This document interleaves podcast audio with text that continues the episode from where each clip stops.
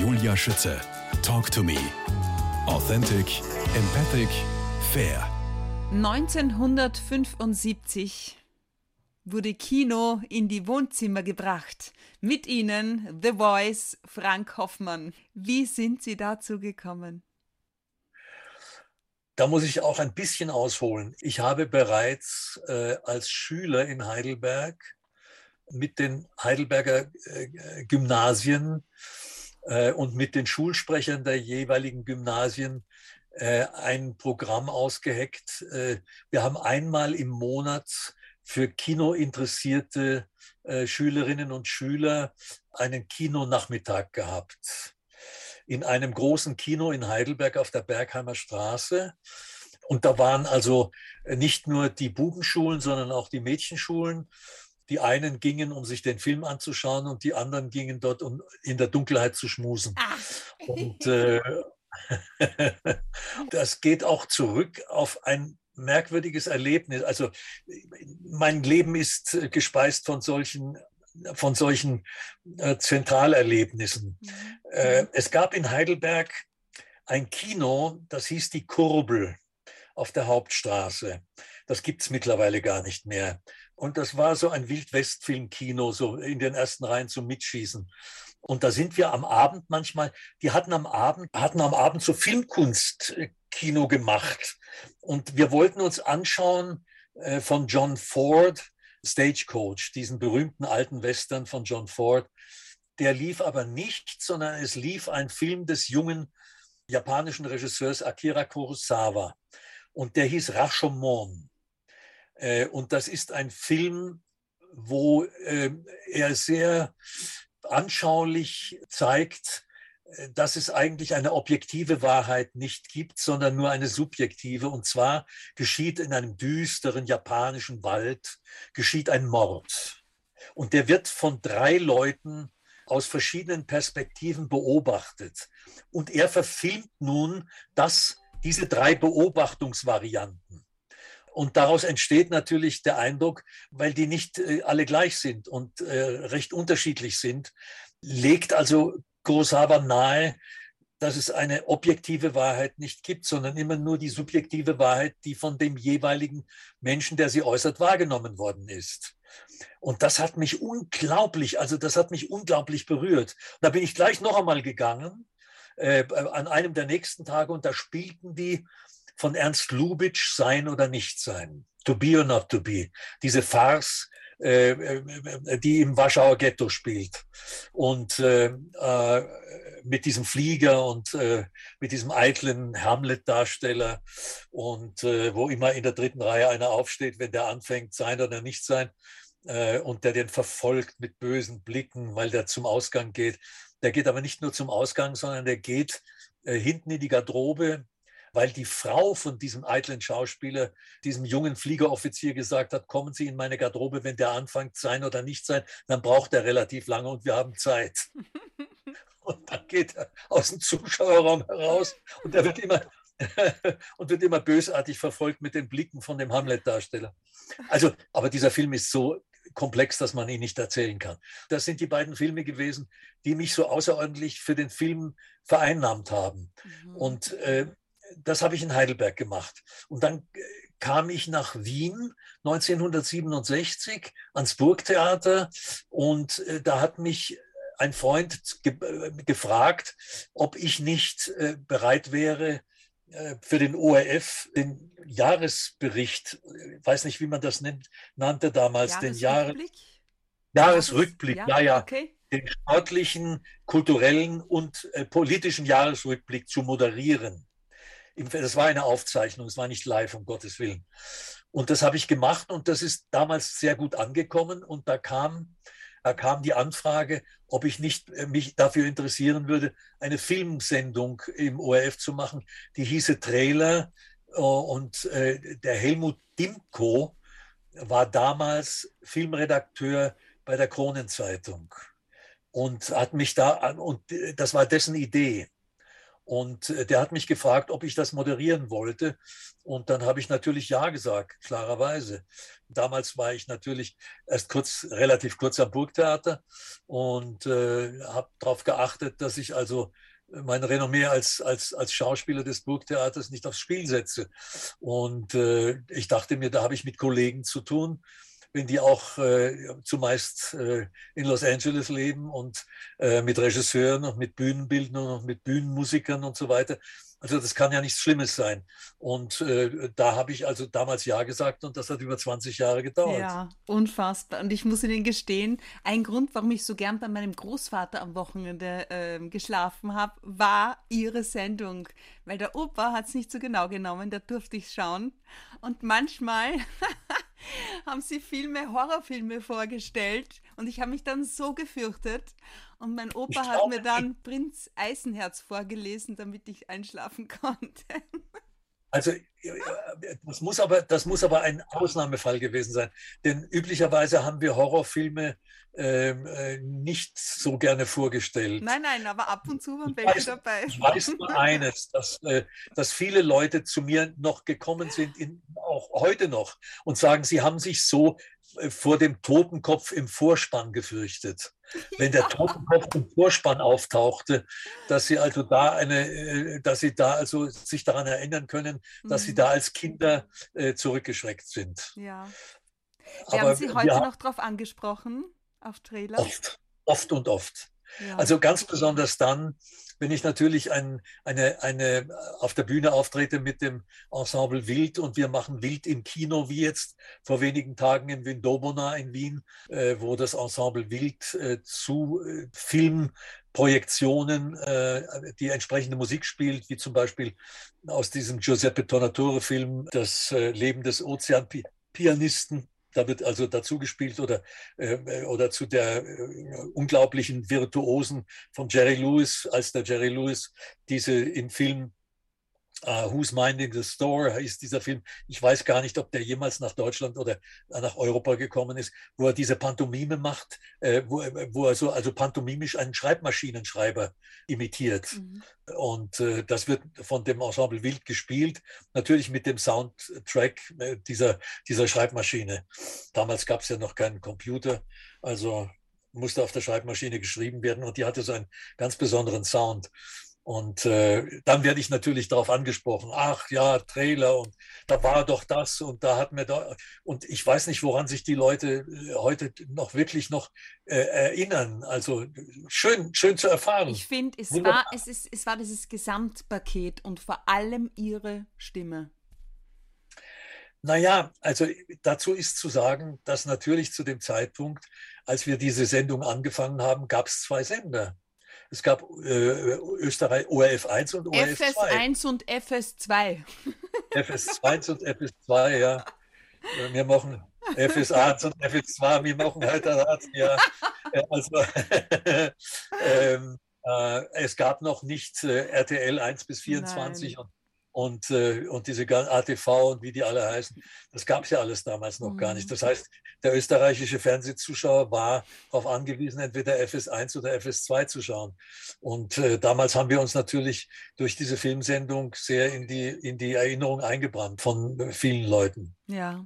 Frank Hoffmann, weil Sie auch erzählt haben, 1967 äh, sind Sie zu uns nach Österreich, äh, dem Ruf des damaligen Burgtheaterdirektors gefolgt. Etwas, äh, das Ihnen sicher auch ganz, ganz, ganz besonders in Erinnerung bleiben wird, Stichwort Wiener Burgtheater, ist das Du-Wort-Angebot von Attila Hörbiger. Dem ja, großartigen ich, Attila. Ja, ja. Attila, ich kriege Tränen in die Augen, wenn ich daran denke, dass es den nicht mehr gibt. Also äh, das war ein, das war ein, das war ein grandioser Mensch. Das war ein grandioser äh, äh, Kollege. Das war, ich weiß gar nicht, ich, ich scheue mich zu sagen Freund, weil dazu mhm. war er mir viel zu wert. Ich weiß es nicht. einen solchen großartigen Menschen hat man nicht zum, den darf man nicht nur zum Freund. Ich, ich weiß es nicht. Also ich vereinnahme ihn nicht als Freund. Er war es natürlich. Mhm. Für mich damals eine Nummer zu groß. Ich will Ihnen noch ganz kurz erzählen, wieso ich ans Burgtheater gekommen Gerne. bin. Mein ganzes Leben durchziehen solche Zufälle. meine Frau, die Else Ludwig, war schon zwei Jahre früher am Burgtheater. Die kam von Wuppertal ans Burgtheater und ich war damals in Köln engagiert.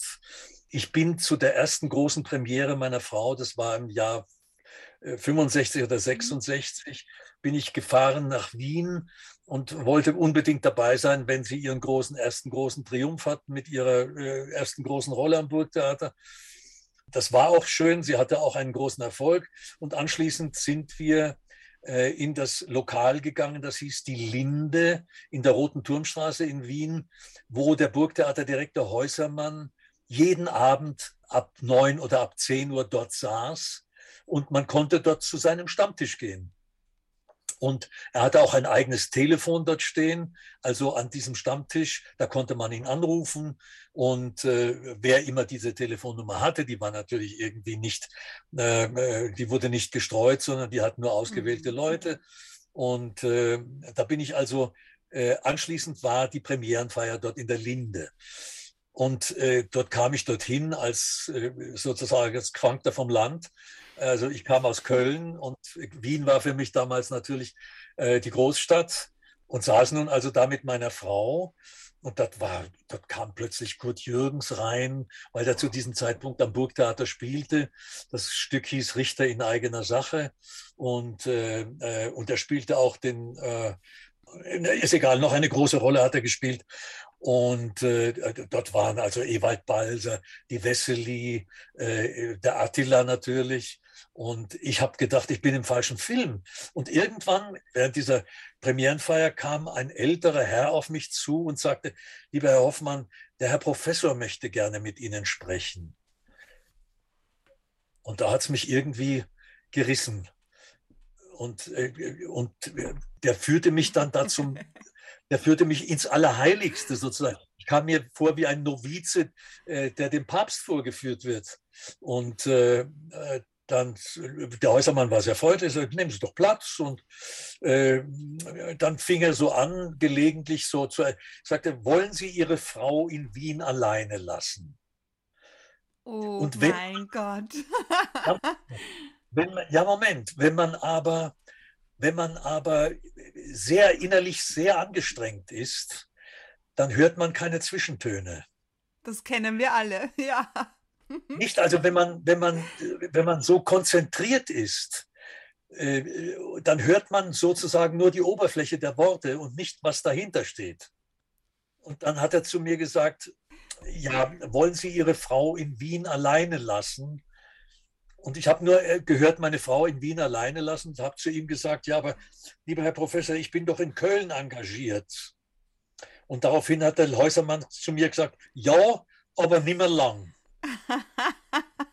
Super, großartig. Da habe ich das erste Mal einen Schimmer von dem bekommen, was der eigentlich wollte. Mhm. dann hat er dann irgendwann im Verlauf des Gesprächs, das lief dann natürlich noch eine Zeit, hat er gesagt, Herr Hoffmann, äh, Sie würden gut zu uns passen. Sag ich, ich habe das da immer noch versucht abzuwehren, ich, ich Trottel, und habe zu ihm gesagt, ja, aber Sie kennen mich doch gar nicht und so weiter. Und dann hat er gesagt, lassen Sie das mal meine Sorge sein. Äh, mein Bauchgefühl hat mich da noch nie getäuscht. Sie würden gut zu uns passen. Äh, hätten Sie was dagegen, wenn ich Ihnen nach Köln, ich bräuchte natürlich Ihre Anschrift, einen Vertrag schicke? Und da wurde mir das erste Mal klar, dass ich Burgschauspieler werde. Und dann hat er mir den Vertrag geschickt und dann bin ich zurückgekommen und dadurch, äh, durch einen Ausfall von Michel Heldau, war es dann so, dass ich relativ schnell zu einer sehr guten Rolle kam, nämlich zu dem Ariel im Sturm von Shakespeare. Den Prospero hat damals äh, der, Ernst, äh, der, der, Ewald Balser gespielt. Und äh, äh, da war natürlich eine ganz großartige Besetzung. Und ich war der Ariel, äh, der, der Luftgeist.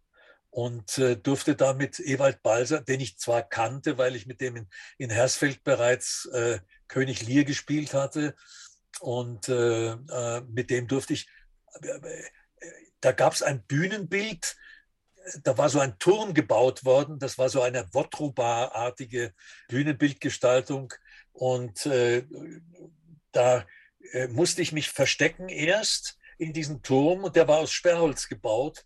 Und äh, ich hörte da so ein Pochen und dachte mir, wer stört denn hier, bis ich merkte, das war mein eigener Herzschlag. weil, ich so aufgeregt, weil ich so aufgeregt war vor dieser ersten Premiere.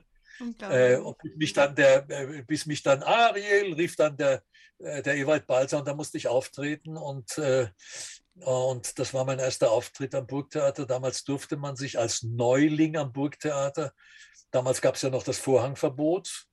Das heißt also, der Vorhang durfte nach der Vorstellung nicht gezogen werden. Es sei denn, man wäre neu am Burgtheater. Und als Neuvorstellung, als neuer Schauspieler am Burgtheater durfte ich mich sogar als einziger nach dieser äh, Vorstellung vor dem Vorhang verbeugen. Wow. Das ist mittlerweile alles Geschichte. Aber damals gab es noch die Tradition, äh, dass am Burgtheater der Vorhang nicht gezogen wurde. Apropos, was jetzt gerade sagen, Geschichte. Kann es sein, dass Ihre Frau, die Else Ludwig, die Else Ludwig ist, die im Musical Elisabeth mitgespielt hat? Jetzt ja, ja. verbinde ich erst. Ja, hallo, zwei mega Berühmtheiten. es wird Sie freuen, dass Sie sich daran erinnern. Das ist ja, ja unglaublich. Ja. Ja, ja, sie hat, sie hat auch viel am Burgtheater gespielt, ja. aber äh, in Erinnerung wird sie bleiben als Erzherzogin Sophie im, im, in, in, in Sissi, ja, in Elisabeth, ja. Ich habe mhm. das Musical hundertmal gesehen, vielleicht auch noch Ach, öfter ich, wegen meiner Tochter. Diesen, die kennt dieses ja. Musical in- und auswendig. Ja, ja, ja unglaublich. Ich habe auch noch eine Musicalrolle anzubieten. Ich habe nämlich mit dem Karl-Heinz Hackel am, äh, an der Volksoper La Cage voll gespielt, der Käfig, der Käfig voller Narren. Na, das ist ja auch ein Hammer. Ja, ja, ja, ja. Und habe dort äh, meine Gesangskenntnisse wieder aufgefrischt und aufpoliert. Denn ganz, ganz, als ich noch in Dresden war, mhm. war ich ja mal äh, ein externes Mitglied des Dresdner Kreuzchors. Also das ist, das ist das Pendant zu den Wiener Sängerknaben in Dresden. Und wir haben äh, gemeinsam mit den Thomanern haben wir die Johannespassion aufgenommen, die es heute noch auf Deutsche Grammophon gibt. Aber da hört man mich nicht raus, da bin ich nur im Chor. Wer weiß, wer weiß. Frank Hoffmann, als Theaterschauspieler blicken Sie auf Gastspiele nicht nur bei den Salzburger Festspielen zurück oder im Residenztheater München, sondern auch in den Opernhäusern von Tokio, San Francisco und Los Angeles. Und besonders wohlgefühlt haben sie sich in San Francisco, habe ich gelesen. Stimmt denn das? Und wenn es stimmt, aus welchem Grund? Ach, San Francisco ist so eine wunderbare Stadt. Das ist so eine wunderbare Stadt. Also das ist einfach. Also es stimmt. Ah, ja, ja, ja, ja. Also Los Angeles habe ich auch äh, habe ich auch gerne gemocht. Ich bin dann immer, ich hatte in Los Angeles ein Motorrad, äh, das ich mir dort gekauft habe, eine Harley Davidson und bin immer nach Santa Monica an den Strand gefahren und äh, hatte in Santa Monica auch äh, Bekannte und äh, äh späterhin wohnte ja dort der Joe Zawinul, mit dem ich mit dem ich eine sehr herzliche Freundschaft verbunden hat und eigentlich bis zu seinem Tod. Und äh, das hat auch einen Hintergrund. Äh, wir haben nämlich 1998 die Befreiungsfeier von Mauthausen gemeinsam äh, gestaltet. Und da, saß, äh, da saßen 8000 Leute vor uns. Und ich habe Geschichten erzählt äh, von Kassibern, die ausgeschleust worden sind in die damaligen Hermann Göring-Werke, das ist heute die Föst. Mhm. Da sind äh, Zwangsarbeiter aus äh, Mauthausen, haben dort arbeiten müssen und die haben manchmal Zettel rausgeschmuggelt mit Geschichten, die sie da aufgeschrieben haben. Äh, wo sich die Zunge äh, stäubt, das auszusprechen. Wirklich. Also äh, die haben zum Teil äh, bei Minusgraden draußen stehen müssen, sind mit Wasser übergossen worden oh und mussten nackt draußen stehen und sind sozusagen, äh, und wenn sie sich bewegt haben, wurden sie erschossen und sind sozusagen an lebendigem Leibe vereist. Oder es gab äh, Schäferhunde, die auf männliche Geschlechtsteile abgerichtet waren. Ah. Da mussten sie sich ausziehen und dort den Hunden davonlaufen. Die Hunde waren natürlich schneller und haben denen in die Weichteile gebissen und äh, solche Sachen. Also, äh, und der Joe, äh, Joe, hat dazu seine, seine Musik gespielt und ich habe das vorgetragen und äh, ich erinnere mich noch, das Publikum bekam beim Eintritt ein bisschen ein, ein Programm, äh, was musikalisch und was textlich auf sie zukommt. Und sie bekamen eine Kerze und äh, Zünder. Und äh, da stand in diesem Programm, wenn auf der Bühne die Kerze entzündet wird, bitten wir Sie, auch die, Ihre Kerzen zu entzünden in Erinnerung an die Menschen, die hier um, ums Leben gekommen sind. Und äh, es wollte der Zufall, dass im dritten Teil, äh, also es gab einen Dreiteiler musikalisch. Und im dritten Satz, äh, in der Mitte in etwa, fiel das Licht aus, das meinen Text beleuchtet hat. Was musste ich also machen? Ich habe mir diese Kerze angezündet, worauf 8000 Kerzen zu meinen Füßen äh, auch aufflammten. Das sah sehr schön aus, war aber zu früh. weil es keine andere Möglichkeit gab. Aber die Kerzen haben noch so lange gebrannt und die Leute sind dann beim Ausgang, dieser ganze, das ganze Areal musste geschottert werden, damit die Bänke, die dort aufgestellt wurden, jetzt nicht im Morast versunken sind. Und der Boden war sehr weich. Und deshalb haben die das geschottert. Und in diese Schottersteine haben die Menschen, die das Areal verlassen haben, mit diesen brennenden Kerzen am Ende, am Ausgang, ein riesengroßes Herz geformt. Und haben auch auf, die, auf diese Todesstiege, äh, die jeder kennt, wenn er jemals in Mauthausen ja. war, haben die auf die Todesstiege die Kerzen gestellt. Und äh, da ist, sind der, der Joe und ich, wir sind auf, äh, wir haben das zu zweit gemacht, diese Befreiungsfeier und sind da und sind dann irgendwann rausgegangen äh, aus, von unseren Pontons, äh, von unserer Bühne. Und wir sind in, in Richtung äh, dieses äh, kleinen, dieser kleinen Hütte gegangen, wo das alles ausgesteuert wurde, lichtmäßig und tonmäßig. Und der Joe und ich, wir sind da hingegangen auf dem Wege dorthin und da kam ein alter Mann auf uns zu und streckte uns irgendwie ungelenk die Hand entgegen, die ein bisschen verkrüppelt war und sagte, danke schön, dass Sie das gemacht haben. Sie sind dann der bessere Teil von Österreich. Und so, also, äh, und der, der Zawinul, der immer so ein bisschen breitbeinig wurde, wenn ihn was angerührt hat, der hat gesagt, ja, wieso danken Sie uns denn da? Und dann hat er gesagt, äh, weil ich war ein Mann, der war hier, in, der war hier ein Insasse. Und da haben wir erfahren, dass die Austrian Airlines äh, aus der ganzen Welt Leute mitgenommen haben, die glaubhaft beweisen konnten, dass sie einmal Insassen in Mauthausen waren. Und äh, ich weiß nicht, wer die Kosten dafür übernommen hat. Jedenfalls durften sie mitfliegen. Und, einer, und der kam aus der Ukraine. Und, äh, und der Zawinul war weg. Plötzlich war der weg. Und äh, ich habe dann, weil ich gedacht habe, man muss, man darf nicht unhöflich sein, bin ich mit diesem Mann dann noch eine Weile gewesen und wir haben uns noch unterhalten. Und als der weg war, bin ich wieder zurück auf die Bühne und da saß der Zawinul und war völlig in sich zusammengesunken. Ich sagte, Joe, was ist denn los? Ich sagte, ja, das, das, das, wenn man Augen sieht, die sowas gesehen haben, das halte ich nicht aus.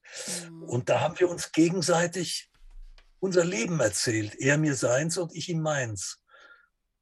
Und das hat uns so eng zusammengeschweißt, da wurden wir Freunde. Und der Zawinul, wo immer in der Welt er war, ob das in Singapur war oder ob in Tokio oder Hokkaido oder was auch immer oder in Chicago, hat er mich einmal in der Woche mindestens angerufen und gesagt, wie geht's dir? Und ich gesagt, gut. Ah, wo bist denn gerade? Chicago. Sag, aha, und hast heute ihr eine Vorstellung? Ja, wird super, schon ausverkauft. Servus und hat wieder aufgelegt. Aber das war schon eins von den längeren Gesprächen, die wir geführt haben. er war immer, aber er hat angerufen, immer, immer wenn, wo immer er war, hat er irgendwann einmal in der Woche hat er sich gerührt. Und äh, das letzte seiner Konzerte in seinem Leben hat er hier in Güssing auf der Burg. Das war am 7. August 1900, äh, 2007. Am 7. August 2007 und am, am 11. September ist er gestorben. Er hatte, einen, er hatte eine sehr aggressive Art des Hautkrebses und äh, ich war noch zwei Tage vorher im Wilhelminspital, habe ihn noch besucht.